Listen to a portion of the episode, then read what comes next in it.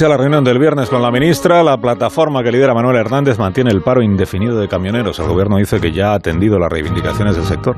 Le pregunto a Onega, ¿ahora qué? Eh, Fernando, buenos días. Muy buenos días, Alsina. Pues me temo lo peor, director. Y lo peor es lo que sale de las votaciones que este fin de semana se celebraron. Si los camioneros votaron seguir la huelga, seguirá la huelga. Esas son las reglas. Pero con un agravante en la perspectiva previa, dado que habrá muchos que querrán volver al trabajo porque se agota su capacidad de resistencia, no me sorprendería un trabajo extra de los piquetes como al principio de la protesta. Lo veremos a lo largo del día y de los próximos días. La gran pregunta que este cronista se hace es por qué los autónomos de la plataforma no aceptan el acuerdo de los mayoritarios.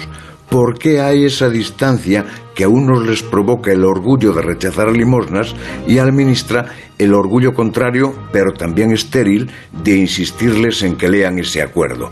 Además de la reclamación de rentabilidad asegurada, intuyo algo de sensación de menosprecio en los huelguistas.